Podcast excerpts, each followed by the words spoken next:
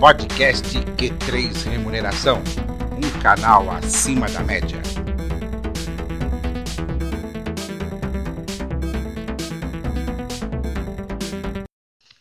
Olá, você profissional de gestão de pessoas, especialmente de remuneração. Está começando mais um episódio do podcast Q3 Remuneração, um canal acima da média. Eu sou Vanderlei Abreu, jornalista especializado em recursos humanos, e comigo está Matheus Oliveira, idealizador do Q3 Remuneração e sócio-diretor da RH Plus, Companhia da Remuneração, que vai dar alguns recados antes de começarmos o nosso programa. Olá, Matheus. Olá, Vanderlei. Mais uma vez estamos aqui, mais um episódio do nosso Q3. É, só respondendo aí as pessoas que têm me perguntado aí por que algumas semanas a gente não tem é, feito a gravação. É, o problema é minha agenda, cara. Graças a Deus, estamos num volume bom de trabalho aí e nem sempre dá para poder gravar, mas a gente vai tentar colocar isso em ordem aí e ter essas gravações semanais. Os nossos cursos continuam, né? A preferência aí do pessoal tem sido por cursos individuais, apesar da gente ter a nossa grade aí, até por, por essa questão da pandemia mesmo. Então, estamos fazendo cursos personalizados para as pessoas interessadas.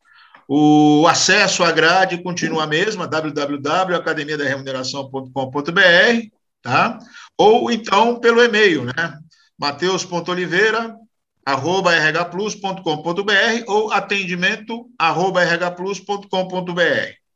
É isso aí. A, a, carreira artística, em especial a musical, costuma ser bastante diferente da corporativa. Na maioria das vezes, não é coberta sequer pelas leis trabalhistas, dado o alto grau de informalidade da relação de trabalho.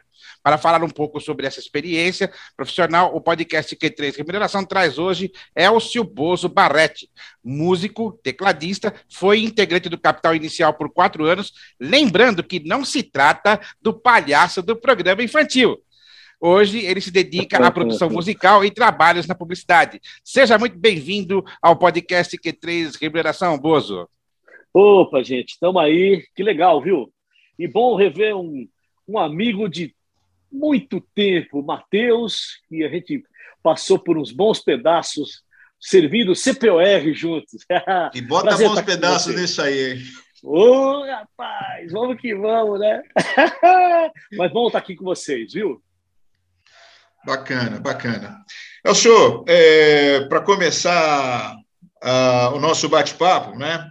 Eu queria que você contasse um pouquinho aí sobre a sua trajetória, né? Porque é, o nosso público aqui é um público voltado para recursos humanos, tá? É, então, às vezes, as pessoas podem não entender o porquê que o Bozo está aqui hoje conversando com a gente. E no final eu tenho certeza que vocês vão ver que é, muito do que vai ser falado aqui tem a ver também com a parte de recursos humanos, com a parte de remuneração, principalmente, né? Só que é de um outro lado, né? Um lado de uma profissão onde a formação do salário, podemos dizer assim, é diferente de quem trabalha numa corporação é, no dia a dia, né? Mas é, é, é dentro do espírito do Q3, né? É, a gente vai sempre buscar aí é, coisas novas, coisas diferentes, com pessoas com abordagens diferentes, para poder é, agregar cada vez mais o nosso público-alvo. Tá? E só antes de começar com as questões, eu gostaria que você fizesse aí um overview aí da sua carreira. Legal. É, é aquela coisa, viu, Matheus? Porque é, as pessoas confundem é, o fato de você ser músico com, com vagabundo, né? Existe muito essa, essa essa conotação, assim, ah, você não trabalha, né? Não, a gente trabalha e trabalha pra caramba. E eu vou tentar mostrar um pouquinho do que a gente faz durante essa, essa entrevista, né? Mas a minha trajetória é incrível assim. Começa, cara. É, se eu fosse começar lá do começo, exatamente com nove meses de idade, eu comecei a subiar músicas que eu ouvia no rádio, já virei uma atração no lugar que eu morava.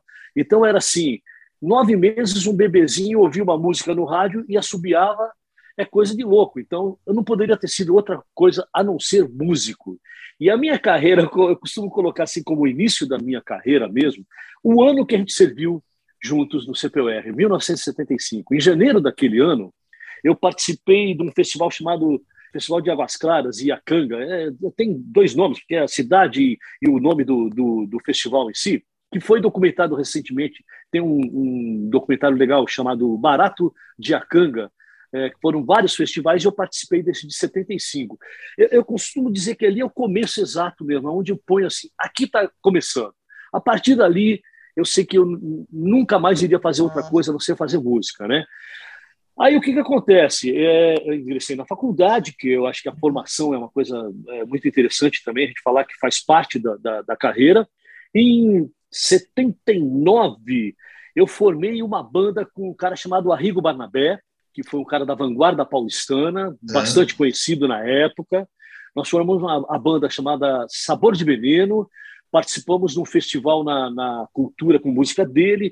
Ele ganhou o festival e ganhou terceiro e quarto lugares.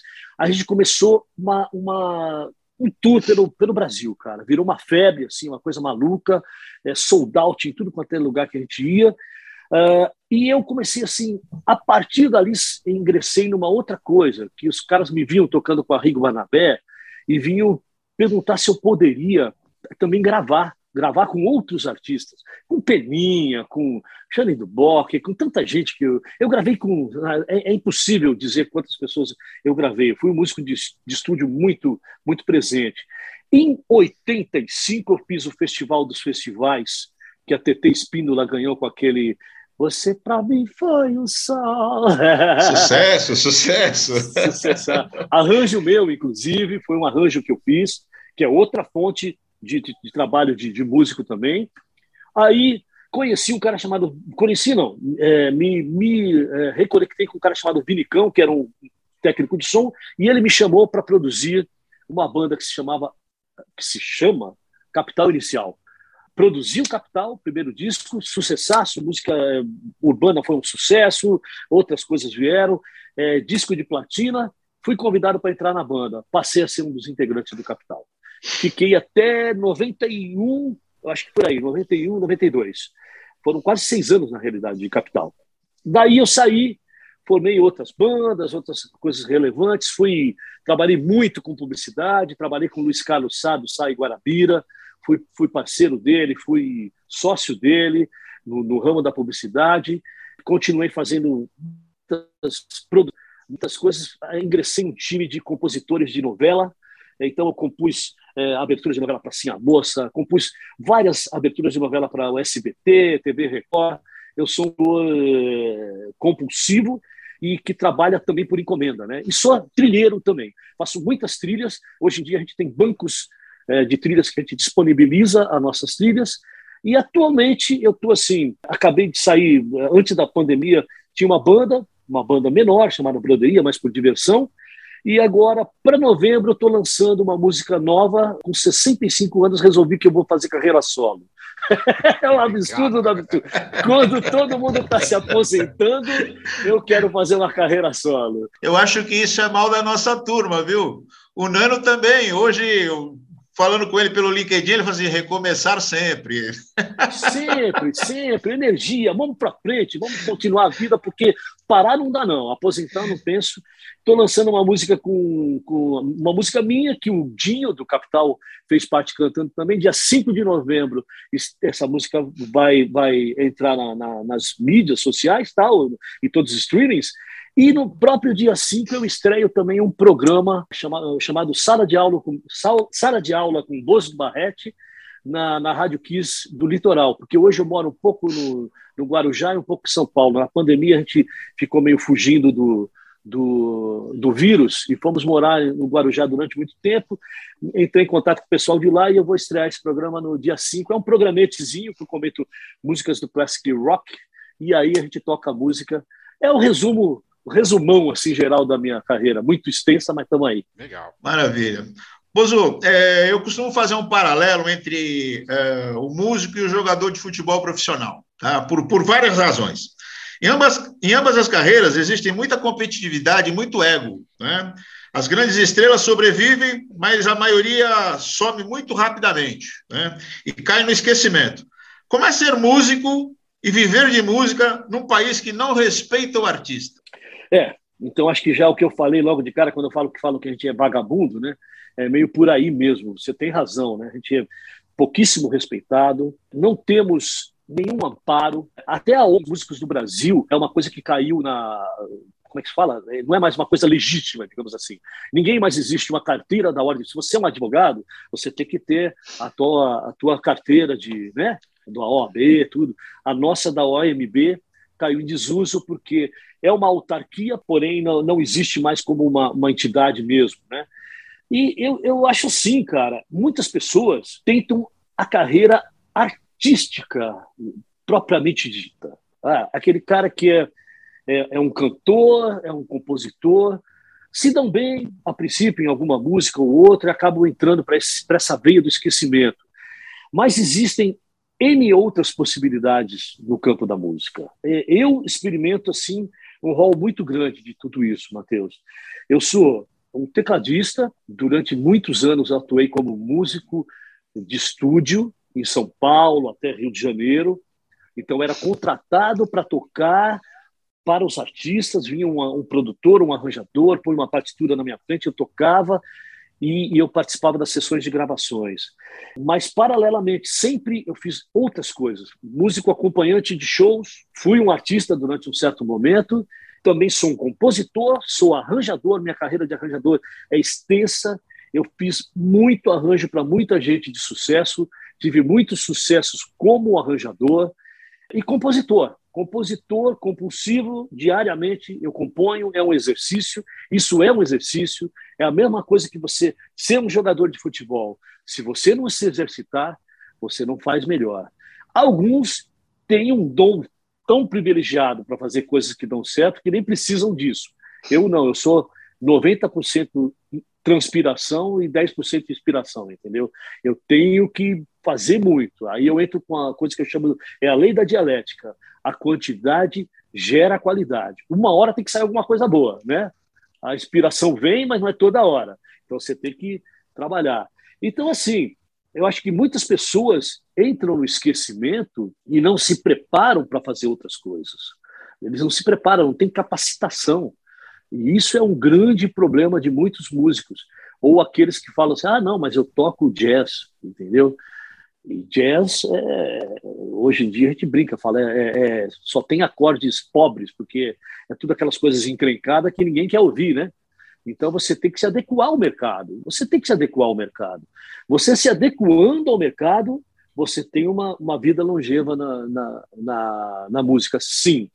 Não, é, não podemos ser um vinho que quanto mais velho é melhor, porque muita gente nova vai entrando com nova linguagem, algumas coisas que você não consegue se adaptar. Mas você tem uma vida e dá para levar a vida como, como músico, sim. É, falando, falando um pouco sobre é, essa questão de, de, de, continuidade da carreira, né, um ponto que chama a atenção é o, o, valor de um músico, né? ou seja, quanto, quanto um músico ganha, ou quanto uma banda ganha, se, é, como é que é esse processo? Porque a maioria das pessoas não entendem, né? elas sabem que ó, existe um show, esse show é contratado, só que além do show existe uma série de outras coisas, né?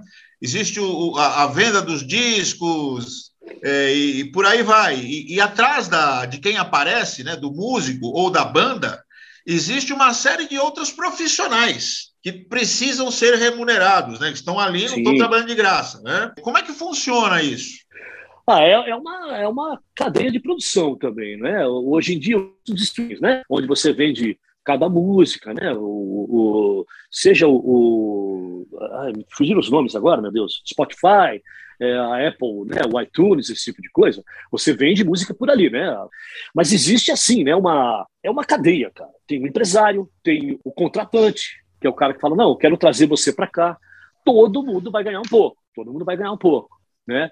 É, tem aí tem a equipe técnica, a equipe técnica que trabalha no show, como Paralelamente, tem o divulgador, que é aquele cara que fala: não, eu vou pôr num playlist tal do Spotify que a tua música vai tocar 500 mil vezes esse mês, e aí você vai ganhar X, isso daí. Isso tudo é uma cadeia de produção, cara, como qualquer outro tipo de trabalho, né? Você tem que fazer. É, é, são pessoas que trabalham para que aquele. Se a gente é o carro, por exemplo, se eu fosse o, carro que vai sair no, no fim da linha, nós somos esse cara. Gente, todo mundo trabalha para que a gente apareça lá no final e faça um show, ou para que apareça num fonograma, que a gente chama que é a gravação da música, né? E toque na, no, nos streamings, né? Agora, valoração, valor não, é, você perguntou de quanto quanto ganha, alguma coisa assim, não é isso? isso. Não. Ou seja, a valoração, né? Porque assim, eu entendo que a maioria desses profissionais são todos PJs, né? Não são profissionais CLTs. Ah, é Ou existem difícil, CLTs né? dentro dessa cadeia? Eu acho que existe mais CLT, por exemplo, se você vai para uma orquestra, né? Se você é contratado do, do, Estado, você faz parte de uma orquestra. É muito difícil, cara, é muito difícil. É muito informal o nosso mercado, sim. E, por exemplo, eu fui diretor musical do Tom Cavalcante na Globo, uma época. Todos os caras que trabalhavam comigo foram CLT. Agora, eu já ganhava um X por ser o, o, diretor musical, o cara que fazia toda a parte, o comando do negócio, eu ganhava um, um salário que não estava dentro dessa faixa que eles punham como CLT. Já exigiu a nota fiscal. Então era o PJ. Entendeu? Não tinha como, porque a partir dali, naquela época, acho que assim, uns 3 mil, você já não podia mais receber pela Globo, entendeu? Você tinha que receber como PJ, você estava prestando serviço, porque eles não queriam, ninguém aguentava mais tanto processo, né? Essa é a realidade, né? Todo mundo entra no, na base do processo e, e, também vai, vai acabar ganhando a grana da, que, que eles, eles, acabam não querendo mais uh, disponibilizar essa grana para esse pessoal, né? Agora, é aquela coisa, viu, Matheus? Você pega um artista, vamos pensar assim, vai, Jorge Matheus, é um expoente né, da música sertaneja. É, eu me lembro, assim, alguns anos atrás, uns três anos atrás, eu estava fazendo um negócio para a rádio, para Nativa FM, que era um show da Brahma, o show deles já era, eles já eram patrocinados pela Brahma e o show deles ia custar um milhão de reais e eles acharam muito pouco, queriam que dobrasse. Porque eles são grandes, cara, são, é, é, é coisa muito grande. Então, assim, nesse momento, você imagina assim, o, o empresário vai ganhar uns 20%, 30%, se não for o empresário que, que é aquele cara que lança o artista e ganha 80%, e o artista às vezes ganha 20%, tem essas coisas leoninas que são muito distorcidas também no nosso meio. Mas vai ganhar o empresário, vai ganhar o músico acompanhante, geralmente o pessoal de sertanejo, é, de forró, paga pouco, o pessoal, os músicos. Quem paga mais são os roqueiros, MPB, esses caras pagam mais, entendeu? Mas você tem que imaginar, toda uma equipe vai trabalhar ganhando em cima disso. Mas o grande, a, a, grande parcela vai estar por conta do artista que leva o nome, né? Então chegou lá, descontou de um milhão, sobrou 600 mil, 300, 300 mil para o bolso de cada um dos, dos caras da, da dupla, né? Agora, você vai descendo o escalão, Matheus, você chega no cara que toca no barzinho que cobra é, mil reais para ir fazer um show de uma dupla sertaneja e paga cem reais para cada músico. Ou para o próprio cara do barzinho, que toca em barzinho com seu violão e, e cantando, ou com seu teclado, qualquer coisa, e vai ganhar 100, 150 reais. Fora aqueles, a informalidade é tão grande que tem gente que não é músico e vai tocar pela cerveja esses quebram a perna dos músicos, sabe? Essa, é a informalidade tão grande que o cara é um, é um engenheiro, é um não sei o que lá, fala, não, mas eu vou, vou tocar, se o cara me der três chopinhos, tá bom demais, entendeu? É esse o nível de informalidade que a gente compete, entendeu? É complicado isso. É, to, to, todas as profissões acabam tendo aquele pessoal que é, é, nivela por baixo, né? E isso acaba Exatamente. prejudicando os outros. Deixa eu aproveitar um pouco o gancho do que o Matheus falou, comparando a carreira do músico, o jogador de futebol. Jogador de futebol. Né? Você falou hoje que artistas do, do nível do Jorge Matheus hoje cobram, em média, aí, de 1 a 2 milhões de reais aí para fazer um show, né? Eu lembro que no final da década de 80, início da década de 90, eu era jornalista de um clube da Zona Norte, e eu lembro que assim, né, foi a época que o pagode estava em alta, né? E naquela época, né, o Só para Contrariar, por exemplo, que era a principal banda de pagode da época, cobrava 250 mil reais. Né? Hoje nós estamos falando acima da casa do milhão. Aconteceu no, no, na música a mesma coisa que no futebol. Os artistas top é, recebem realmente salários astronômicos, né? Como tem o jogador de futebol, como tem o Neymar, como tem o Messi, como tem Cristiano Ronaldo e por aí vai. Ah, eu, eu acho que sim. Sabe por quê? É lógico que eu não sei se pós-pandemia os volumes de grana são tão grandes quanto estavam três anos atrás. Isso eu não sei te dizer, porque eu estou recluso há praticamente dois anos, né? Todo esse tempo de eu estou aqui na minha casa, não saio de casa, eventualmente para uma coisa ou outra. Mas assim, Sabe o que eu acho, cara? Começou a se profissionalizar mesmo, sabe assim?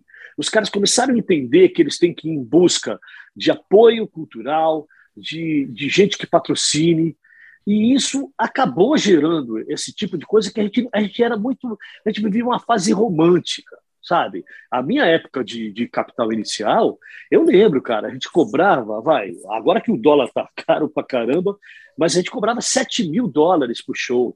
Na, é, quanto que era isso, entendeu? Naquele momento, se o dólar tivesse baixo, era coisa de 15 mil, 20 mil para uma banda inteira, com toda a infraestrutura, com, com empresário, com cenário, que a gente não tinha muito cenário, mas com tudo que, tudo que envolvia. Sobrava na, na, na para a gente muito pouco, entendeu? Nós éramos cinco músicos, dividíamos tudo isso daí, cinco caras da banda, né? Aí os caras começaram a entender. Teve essa fase do Só para Contrariar, que a venda de discos era muito grande. Era qualquer artista que lançasse um disco razoável vendia 500 mil cópias. Os caras bons eram milhões, entendeu? Nesse momento se nivelava, é, é, se ganhava muito dinheiro com disco e com show. A partir do momento que o show parou de ser, aliás, o disco parou de ser fonte de renda boa, os caras entenderam que existia outro tipo de negócio para se fazer, entendeu? E foram conseguindo é, trazer coisas que, que fizeram a, a, a imagem deles crescer, né? E eu acho que quem entendeu primeiro que isso daí era uma coisa que daria para se transformar em negócio, além de música mesmo, foram os caras do sertanejo. Apesar de que o pessoal do, do axé já tinha sacado isso, aquele, aquele como é que chama aquela banda de axé do Durval? Vocês lembram desse cara? Asa de Águia. Asa de Águia, é. Isso um cara da, da Band FM me explicava que o, o Durval, ele sacou que fazia aqueles trio elétricos mas mais internos em casas, em, ele fazia um trio elétrico dentro da casa.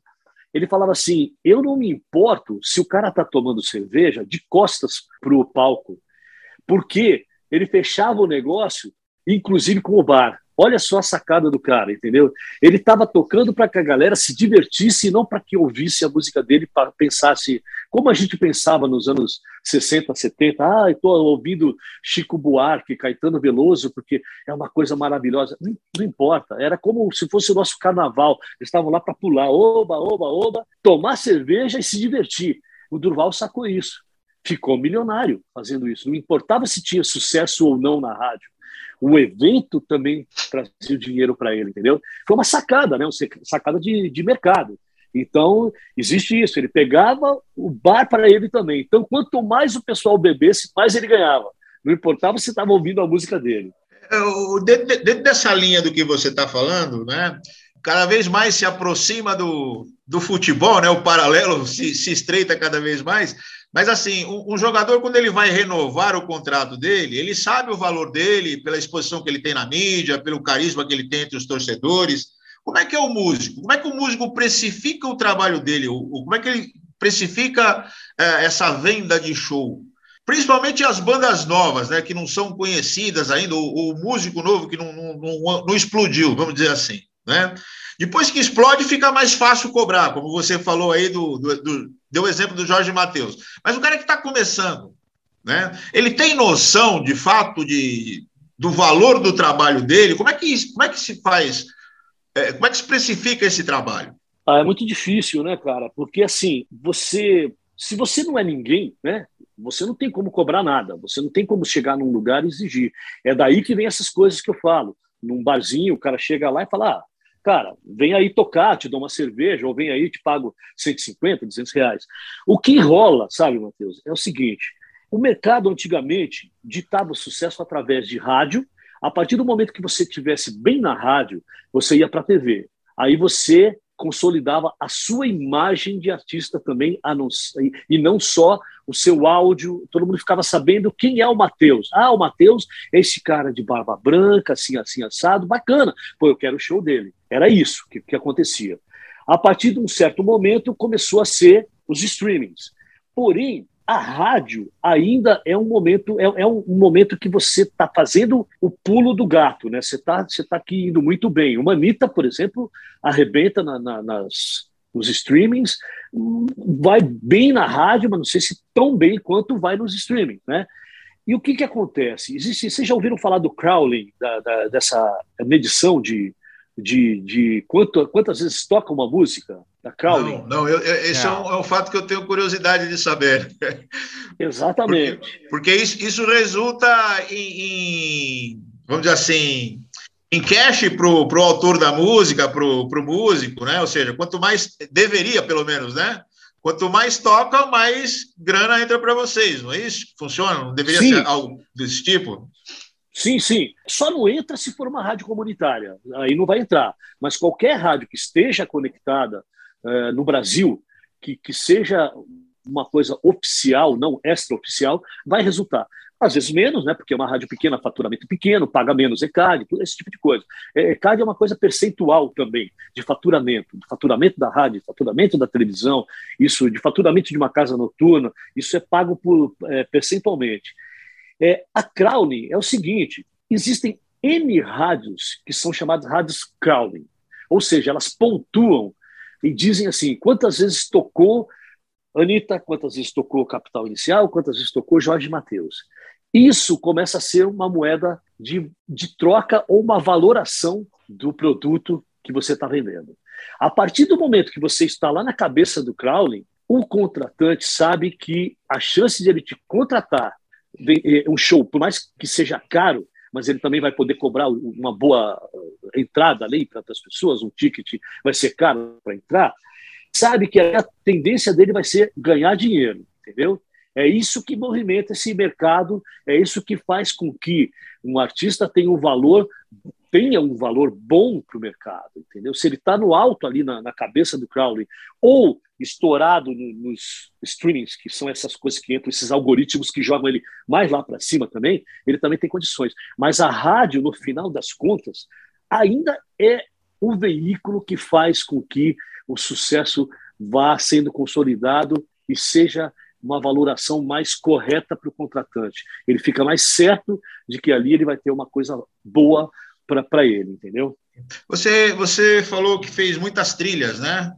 Para as novelas tal. É, nesse caso, a, a, trilha também, a televisão ajuda a colocar o, o artista mais para cima, dá mais visibilidade? Ou, ou o rádio ainda o rádio ainda acaba prevalecendo sobre, sobre a televisão nesse aspecto? Já foi melhor, né, em termos de, é, vamos falar assim, de lado de artista, não das trilhas, né, porque eu sou uma coisa que a gente batiza de trilheiro também. Eu faço a trilha que vai, por exemplo, naquela cena de amor, o cara vai dar um beijo e tal, não sei o que lá, blá, tem uma música romântica, isso é uma, é uma trilha. Agora, eu tive muitos temas de músicas gravadas por N artistas, tem uns quase 40 músicas é, que foram para a novela, fora umas cinco aberturas também que, que eu participei.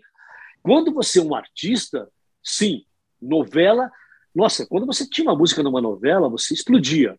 Hoje em dia, tudo é proporcional, porque a galerinha nova, Matheus, não vê mais televisão. Quem é que vê uhum. televisão?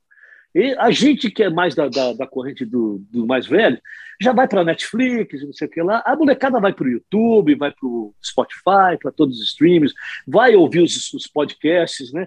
É, eu acho assim, a TV está cada vez menos presente nos lares do, do Brasil e do, do mundo inteiro, né, cara? Então, é lógico que a força é menor.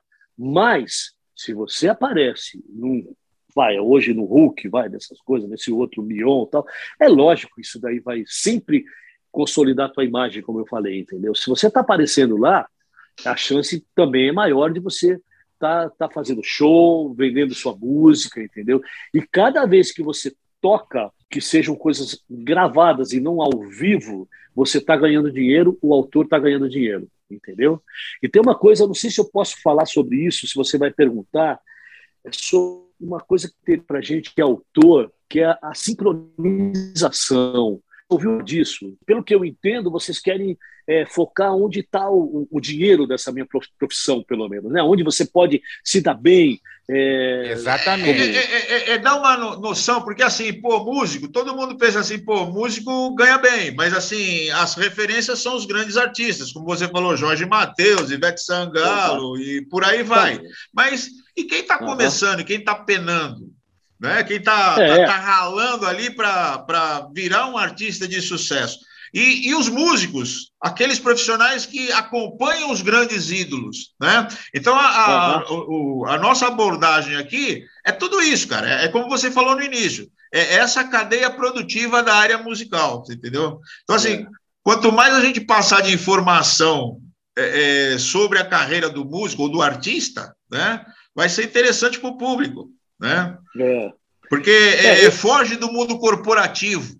A gente tá, sim, eu, sim. Eu tô, você está aqui, mas eu estou fugindo do mundo corporativo, né? Então a sim, ideia é dar esse, passar essa visão para o pessoal, que olha, é, lá fora também é diferente, gente. Vamos sair da caixinha e vamos pensar como é que se, se remunera um artista, um, um profissional de outro segmento. Eu, eu, sou assim, eu sou um pacote de tudo isso, né? Porque eu sou desde o cara que foi um músico acompanhante até um cara que foi artista e que agora, como eu falei, estou até lançando música com o meu nome, né?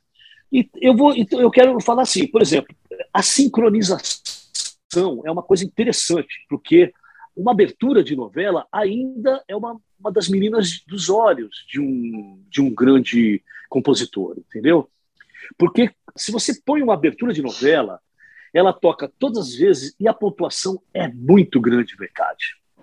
Se o tema é de, de um casal principal da novela, também vai pontuar muito bem. Tudo isso vai tendo, vai escalonando um pouco para baixo, até chegar na trilha que eu falei, né? São, são uhum. coisas menores, mas que também estão tocando diariamente. E tudo isso pontua. E a televisão ainda é o veículo que mais paga os direitos autorais, através disso que a gente fala, de sincronização. No cinema brasileiro, que existe a sincronização também, infelizmente, até hoje ainda temos muitos problemas. Eu tenho um grande sucesso que foi de uma novela chamada Carrossel, que aquela Larissa Manoela cantou, chamava Beijo, Beijinho, Beijão. É, Para molecadinha de 6, 7, 8 anos, quando a, a novela estava. A segunda versão dela, quando a Larissa participou, essa música foi um sucesso assim absoluto, sabe? É, todo mundo conhecia a música, todo mundo, porque quem tinha filho assim conhecia também. Chegou a hora de ir para o cinema. Na hora de ir para o cinema, eu neguei botar minha música, porque eles não eles pagam muito mal e eles são obrigados, teoricamente, a pagar cada vez que passa no cinema, cada exibição. Só que existem só duas produtoras, que eu não me lembro o nome, no Brasil, que, que pagam. As outras todas são inadimplentes. Elas simplesmente não pagam. Simplesmente isso, não pagam. Desconhecem o assunto, se fazem de rogado e não pagam. Existe um monte de gente tentando incutir na cabeça deles. Isso é um processo que faz parte de tudo que é feito. Se você sincronizou a música lá, você tem que pagar. Tem tantos X de pessoas que pagar sobre esse número de pessoas. Mas são inadimplentes, não pagam e também ninguém vai muito atrás e a coisa fica. Aí eu falei: quer saber? A minha música não vai para esse filme. Era, era a principal música do, do, da, da, novela, mas eu não deixei, não liberei, cara. Liberei. Eu falei, não, não quero, cara. Por que, que a minha música vai ajudar os caras a fazerem sucesso e eu não vou receber? Isso não tem. A única coisa que eu tenho para fazer é vender o meu produto. Então eles querem de graça ou querem me pagar dois mil reais para que eu, eu, libere uma música para eles. Não, não, não vou fazer isso, entendeu?